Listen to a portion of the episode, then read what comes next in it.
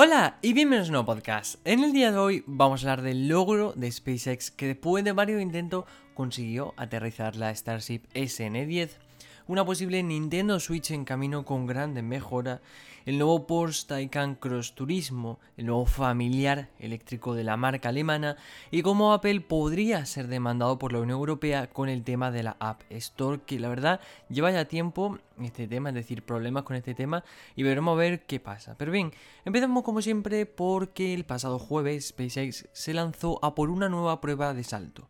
Si bien es verdad que las dos anteriores, tanto la SN8 y la SN9, habían acabado totalmente destruidas, es decir, a la hora del salto bien, pero a la hora del aterrizaje no lo consiguieron, por A o por B no lo consiguieron. Eh, Starship, bueno, perdón, en este caso SpaceX, se lanzó a por la prueba con la SN10, que para asombro de mucho y sorpresa de otro, y además, como digo, por la larga lista de saltos que no salieron bien, fue totalmente distinta. Y es que a pesar de 5 minutos de fuerte tensión, yo mismo lo estuve viendo y me acuerdo de que durante desde que despegó bien, luego parecía que había habido un problema y la verdad había bastante tensión y luego una vez que cesan los motores Raptor, es decir, comienza la caída, me extrañó porque fue distinto a la otra vez, es decir, se mantuvo horizontal durante bastantes minutos y la verdad que después de bastantes minutos de tensión, la Starship SN10 consiguió aterrizar perfectamente realizando la prueba tan esperada y conocida como belly flop que explicaremos más adelante. Pero bien, era tan pronto para cantar victoria que la nave de Elon Musk, cuando todo parecía que había terminado, explotó de repente volando por los aires la plataforma de lanzamiento. Aún no han aclarado por qué esto ha ocurrido, pero es que es verdad. Yo me acuerdo que estaba subiendo un vídeo a Twitter con el aterrizaje, etcétera, y estaba la verdad que muy alegre, hablando con algunos compañeros que, bueno, habíamos estado pendientes del lanzamiento, y de pronto me metí en, una cuenta que se llama Frontera Espacial, y de pronto vi que había, saltado por los aires la SN10. Digo, bueno, yo había visto el directo y no había pasado nada. Por lo cual, minutos después, salto por los aires, no, todavía no tenemos ninguna explicación. Estuve mirando los días siguientes la cuenta de SpaceX por si habían explicado algo Elon Musk, pero por el momento se mantienen en silencio. Aún así, han conseguido, como digo, aterrizarla. El objetivo principal de los prototipos de Starship por ahora es demostrar cómo funcionan los movimientos controlados de la aleta y los propulsores para, para colocar el cohete en vertical y aterrizar. Es decir, como digo, la maniobra conocida como belly flop en la que el cohete pasa de una posición horizontal a una vertical. Después los tres motores Raptor de la base son los encargados de frenar ese descenso lo máximo posible. En sí, básicamente esto, es decir, pasa a estar horizontal con unos ciertos, un cierto, es decir, hace como un mecanismo para conseguir ponerse vertical y una vez que está vertical, los motores Raptor queman el máximo combustible para intentar frenar con una distancia, la verdad, Mm, para lo grande que la nave, bastante poca. Anteriormente, SpaceX lo intentó tanto con un prototipo a medida construido como el SN8, y el primero se alzó unos cuantos metros, descendió de vuelta, la verdad que bien la, primera prueba, y la segunda varios kilómetros y al descender de vuelta y tocar tierra explotó. En este caso el nuevo prototipo avanza un poco más y consigue el aterrizaje con éxito. Los planes para Starship básicamente son tan grandes como la propia nave y es que el propio Elon Musk en su visión de colonizar Marte, es decir, esa idea que tiene este hombre de llevar a todo el mundo a Marte, se plantea utilizar la Starship para los viajes interplanetarios. Es una nave lo suficientemente grande como para transportar humanos a larga distancia y sobre todo como para aterrizar y despegar de vuelta. Antes de colonizar Marte, la Starship va a llevar humano a la Luna. Precisamente ayer recibíamos novedades sobre cómo va a ser el viaje alrededor de la Luna en 2023 y dentro además de una Starship. Un viaje que tendrá 8 plazas gratuitas, pues, con todo pagado y que se van a sortear. Esto no lo hemos comentado dentro del podcast, pero bueno, es un empresario japonés que va a sortear 8 plazas sobre todas las personas que se inscriban y pues viajará, si tiene la suerte, en 2023 alrededor de la Luna con esta Starship.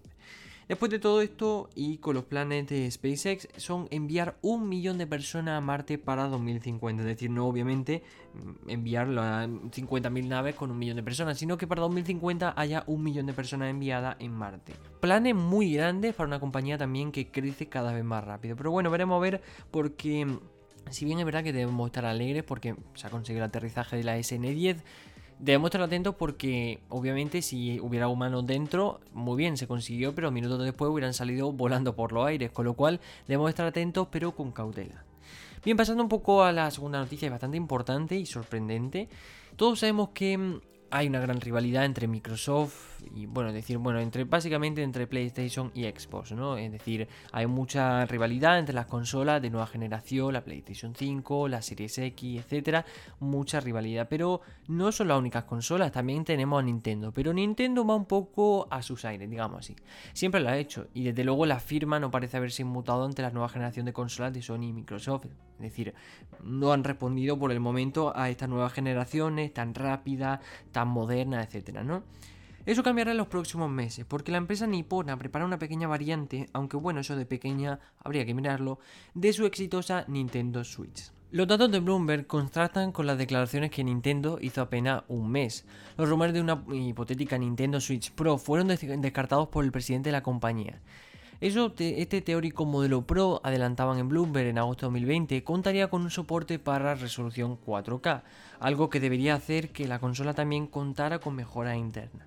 En la nueva filtración vuelven a hacer mención a este hipotético soporte para gráficos 4K para las navidades de 2021, pero no dan ningún detalle más sobre si hay cambio a nivel interno o no. La pantalla destacará especialmente por tratarse de un panel OLED que será fabricado por Samsung. Crecerá ligeramente hasta las 7 pulgadas y según fuente cercana al proyecto, se comenzará a fabricar masivamente en junio a razón de un millón de unidades mensual. Será interesante ver si el diseño de la consola cambia o no, es decir, si modifica su tamaño o simplemente recorta marcos para poder albergar esta nueva pantalla.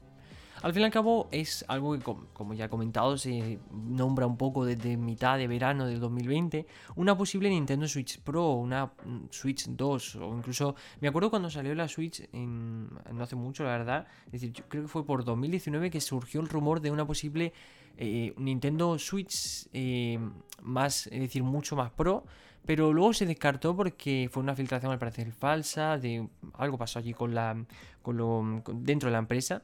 Pero ahora vuelven otra vez los rumores y unos rumores un poco más fuertes, es decir, no nos extrañaría nada una nueva versión, es decir, ya entre comillas, va tocando, ¿no? Es decir, que Nintendo, bueno, como digo, Nintendo va un poco a su aire, es decir, a él no le afecta que se hayan presentado cinco nuevas generaciones de, de consola, que ellos perfectamente irán a su ritmo, ¿no?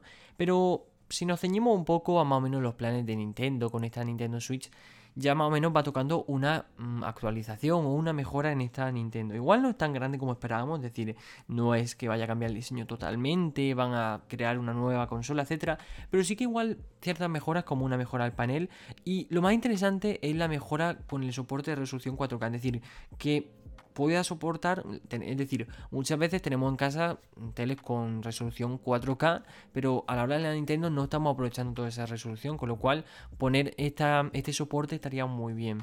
Pero puede ser que hagamos, como dice la filtración, para, estamos hablando de Navidad de 2021, es decir, todavía quedan muchos meses. Pero puede ser que veamos una versión Pro, una versión 2.0 o algo así, es decir, un poco mejorada con una mejor pantalla y poco diseño más. Es decir, puede que incluso el diseño ni siquiera cambie, mantengamos todo. Es decir, simplemente como decía, a lo mejor se modifica reduciendo marcos para albergar la pantalla de 7 pulgadas que crece un poquito más respecto a la Nintendo Switch normal, pero tampoco creo que vaya a cambiar mucho. Bien, la siguiente noticia te recomiendo que te coja un vaso de agua, te coja un café, unas palomitas, porque es bastante larga. Y es que Porsche, la marca alemana, nos dio a conocer su nuevo Porsche Taycan Cross Turismo ayer mismo y una versión familiar que mantiene el motor eléctrico y un coche del que tenemos mucho que hablar. Era un secreto a voces que Porsche estaba desarrollando una segunda carrocería para el Porsche Taycan con el objetivo de crear un modelo un poco más polivalente. La utilizada carrocería berlina del Porsche Taycan ha mutado a un aspecto un poco más familiar, donde no encontramos cambios más significativos como el techo, es decir, pongamos que el Porsche Taycan bueno, este, eh, al fin y al cabo este Porsche Taycan eh, Cross Turismo mantiene el diseño deportivo.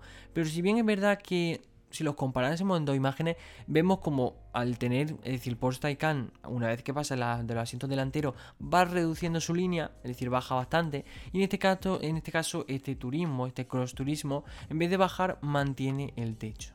Como digo, los cambios los más significativos se sitúan en el techo y en su parte trasera. La nueva línea de techo, como digo, le permite ganar 47 milímetros de espacio a la altura de la cabeza a los ocupantes de las plazas posteriores Esta parte posterior gana protagonismo en el coche gracias a su forma robusta y compacta. Básicamente recuerda a un familiar normal y corriente, es decir, simplemente crece un poco su parte trasera para que sea más cómodo para aquellos integrantes de estas plazas traseras. Bien, el habitáculo del Porsche Taycan Cross Turismo es idéntico al del Taycan que conocíamos hasta ahora, es decir, por lo que está dominado por las pantallas. La más llamativa obviamente la situada dentro del volante con 16,8 pulgadas y un diseño un poco curvado, sencillo de, leer, es decir, no va a estar repleto de funciones y 5.000 cosas, sino es una lectura sencilla para que a la hora de conducir no, no nos distraigamos, ¿no? También los ocupantes de las plazas posteriores tienen una pantalla a su disposición, situada en la parte inferior, muy típico entre los asientos delanteros, desde la cual pueden manejar la climatización trasera de forma independiente. A nivel de tecnología, más allá de su sistema eléctrico 800 vatios, el Porsche Taycan Cross Turismo destaca por dos novedades la actualización bajo demanda y la elevación automática de la carrocería. Dos cosas muy buenas. El primer sistema, esta actualización bajo demanda, permite ir, obviamente, actualizando el coche en remoto con nuevas funciones que puedan afectar a las funciones de confort y asistencia. Es decir, obviamente estamos hablando de coches que mm, ya no son tan antiguos como los de antes, es decir, ya dependen más de un sistema que va mejorando en sus funciones, como vemos por ejemplo en el caso de Tesla, ¿no? Con lo cual, eh, introducir estas actualizaciones está genial. El segundo sistema utiliza la localización GPS para, llegado el punto que queramos, indicarle que eleve la carrocería respecto al suelo para sortear un badén, pasar un resalto, evitar, por ejemplo, tocar los bajos entrando en un garaje o lo que queramos en ese sentido. Basta que cuando lleguemos a este punto activemos el sistema de elevación de la carrocería y automáticamente nos va a preguntar si queremos que siempre lo haga al acercarse a ese punto. Es decir, esto está muy interesante porque obviamente hablamos como una especie de no lo llamaría SUV, vamos a llamarlo, dejarlo en un familiar, ¿no? Con lo cual, no hablamos de un coche deportivo que suele, la verdad, tener una carrocería más baja. En este caso sí que es verdad que mantiene una carrocería, crece, la verdad, luego lo vamos a comentar, pero sí que es verdad que mantiene todavía una carrocería un poco baja respecto al suelo. Y obviamente al tener este como este aspecto familiar, este aspecto un poco todoterreno que también comentaremos más adelante, le permite tener estas funciones que por ejemplo es más difícil que veamos en el Taycan normal, ¿no? Por lo demás, el coche tiene una serie de detalles que le acercan al mundo de todoterreno, como digo, como los pasos de ruedas reforzados con molduras plásticas, una moldura estratégicamente situada, como decían en la presentación de Porsche, en los faldones laterales y en el delantero y posterior para proteger de piedras y gravillas cuando circula fuera del asfalto. Tan enfocado está su planteamiento en el todoterreno que Porsche lo denomina el todoterreno entre los deportivos eléctricos, dejando al margen a modelos SUV de planteamiento no tan deportivo como el BMW iX3, el Audi e-tron, el Jaguar e-Pace o el recién llegado Ford Mustang Mach-E. Habrá desde el comienzo cuatro versiones del Porsche Taycan Cross Turismo, todas ellas con tracción a las cuatro ruedas y la batería Performance Plus, con una capacidad total de 93,4 kWh. No habrá baterías más pequeñas ni versiones de tracción trasera como si la había en el Taycan normal. La base mecánica es la misma del Porsche Taycan. Todos los Cross Turismo llevan la batería situada en el piso del coche y los motores situados uno en cada eje y suspensión adaptativa. Para asegurarse que en estaciones de carga rápida en carretera podamos hacer la carga en el menor tiempo posible, el Taycan Cross Turismo dispone de un sistema que precalienta la batería para que tenga temperatura óptima al parar a recargarla. Más allá de todo lo explicado, lo cierto es que el Porsche Taycan Cross Turismo viene a crear un segmento, digamos, desconocido hasta ahora. Es decir, son como estas berlinas, pero eléctricas, deportivas, de aspiraciones camperas, un poco una mezcla un poco rara, ¿no? Pero la verdad que muy bien. Hablamos de lo más importante y es que el precio del Porsche Taycan Cross Turismo parte de los 95.995 euros en la versión más básica y alcanzando los 191.706 euros en la versión Turbo S Cross Turismo. Obviamente no hablamos de cualquier marca, es decir, estamos hablando de Porsche, una marca que tiene es una marca muy buena, es decir, tiene ya su reconocimiento y no fabrica cualquier coche, es decir, hemos comentado un poco por encima las características generales de este coche, pero hablamos de un deportivo, aunque tenga este aspecto más familiar y un aspecto de berlina, como preparado un poco más para el campo, pero aún así seguimos hablando de un deportivo, con lo cual hablamos de un coche que obviamente empezando, primero de todo le sumamos el factor de que eléctrico, que eso ya va a encarecer siempre el precio. Todavía no vamos a ver ningún coche eléctrico mm, que se asemeje al precio sí es verdad que ya han bajado bastante, lo vemos en el Model 3, etcétera, pero todavía va a ser complicado ver coches eléctricos que valgan lo mismo en eléctrico que el motor de gasolina. Es lo que se quiere llegar, es el primer punto, y luego el punto de que los eléctricos acaben siendo más baratos, pero todavía no hemos llegado. Y es que todavía mantenemos esa gran diferencia entre los coches eléctricos y los coches de motor de gasolina o de diésel, con lo cual Primero le sumamos el factor eléctrico, que eso siempre suma muchísimo. Segundo le sumamos el factor Porsche, es decir, Porsche no fabrica cualquier coche, es un coche que al fin y al cabo valen bastante normalmente, habitualmente, a menos que los tengan de segunda mano o coches con muchísimo kilometraje, son coches que valen bastante dinero. Y segundo, como digo, un coche muy interesante, muy completo en características, aquí hemos resumido las principales, pero es un coche a nivel tecnológico muy completo y a nivel mecánico también, es decir, hablamos de un coche muy bien preparado. Pero la verdad es muy interesante ver cómo Porsche no solo se centra un poco en tanta deportividad, ¿no? Como otras marcas, en que el coche eléctrico sea tan deportivo y deportivo. Y tampoco todo SUV, es decir, sacar esta como está entre un SUV y un deportivo, ¿no? Una berlina, pero todoterreno y familiar, pero muy interesante, la verdad que muy bonito, eso hay que decirlo, el Porsche, tanto el Taycan como este Taycan Cross Turismo, muy bonito, y la verdad que muy interesante y Vamos, merece bastante la pena.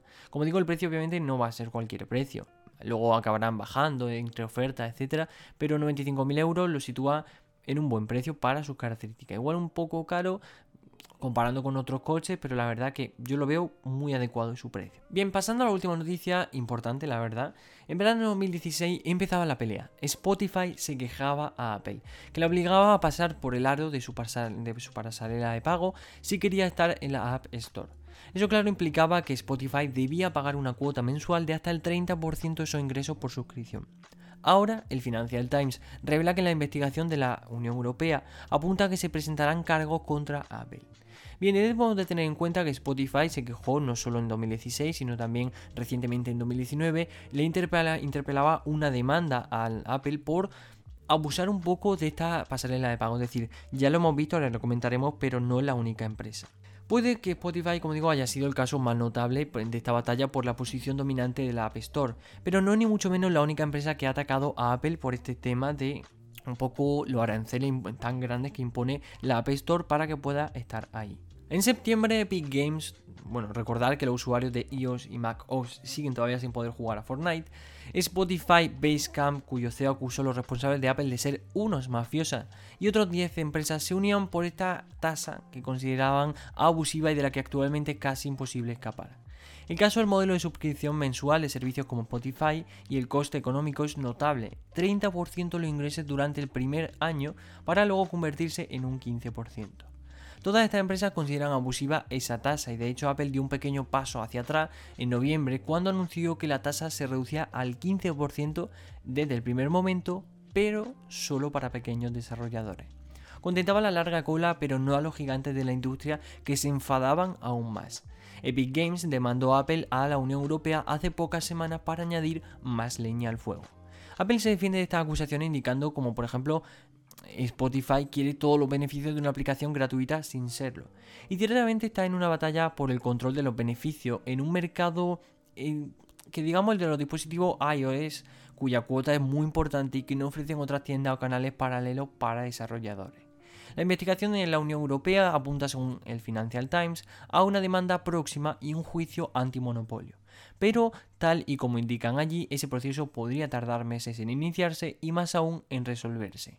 Pero aún así, esto no implica a que, mm, obviamente, no da buena imagen. Ya lo hemos visto como Apple mm, no es la primera vez que se meten cosas así y no relacionadas incluso dentro de la App Store, sino también por intentos de evadir impuestos o hemos visto también casos como el de los iPhone defectuosos en Italia o en Francia.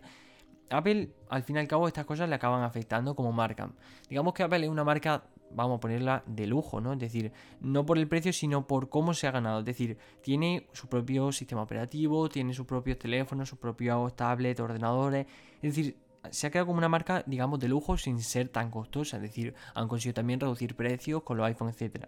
Pero es una marca que de cara al público es muy fiable, una marca mm, que tú piensas en Apple y no piensa en trapos sucios, ¿no? Pero al fin y al cabo, esto se trata de algo que más tarde o más temprano acabaría llegando, una demanda por este mm, esta pasarela de pago, como digo, del 30%, es algo que a los desarrolladores molesta mucho. Pasa también con Play Store, lo que pasa es que Play Store no ahoga tanto en este sentido a la empresa. Es algo que al fin y al cabo ya vimos con Epic Games y la respuesta fue que todavía no se puede jugar Fortnite si tienes un iPhone o si tienes un Mac OS. Al fin y al cabo tienes que descargarlo por forma secundaria.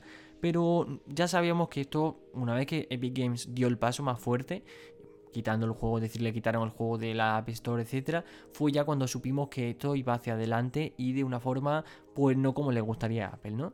Pero veremos a ver cómo, qué pasa con este juicio, si al final la investigación se tramita en una demanda o no, y tiempo al tiempo veremos a ver cómo afecta esto a Apple y cómo afecta esto a todas estas como Basecamp, Spotify, Epic Games, que tanto han alzado la voz para buscar cambios dentro de la App Store. Pero bueno, hasta aquí el podcast de hoy. Espero que te haya gustado, que te haya servido para estar informado tanto nuevo eh, bueno, precisamente de este problema que está surgiendo ahora con Apple, con el tema de la App Store y tal, que bueno, nuevo entre comillas, porque como he dicho ya tiene su tiempo, que te haya informado bastante del Porsche Taycan Cross Turismo, la nueva berlina familiar, eléctrica, deportiva, una mezcla un poco rara, pero de, de, Porsche, que la verdad muy interesante y como he dicho antes, un diseño muy bonito. Yo es que eso ya, los diseños de Porsche y de los eléctricos en general me encantan. La verdad, estaremos atentos también a qué pasa si al final vemos una Nintendo Switch Pro para este invierno o no muy interesante, la verdad estaría genial. Y de cara a Starship veremos a ver qué pasa de cara a la SN11 o si alguien nos explicará qué pasó realmente con la SN10. Pero bueno, hasta aquí el podcast de hoy, espero que te haya gustado, no olvides compartirlo con tu amigo, eh, tiene muchísimos, tiene incluso dentro de esta temporada tiene 20 episodios más para poder escucharte y estar informado de las últimas noticias. Mi nombre es Miguel y nos vemos en el siguiente sábado. Adiós.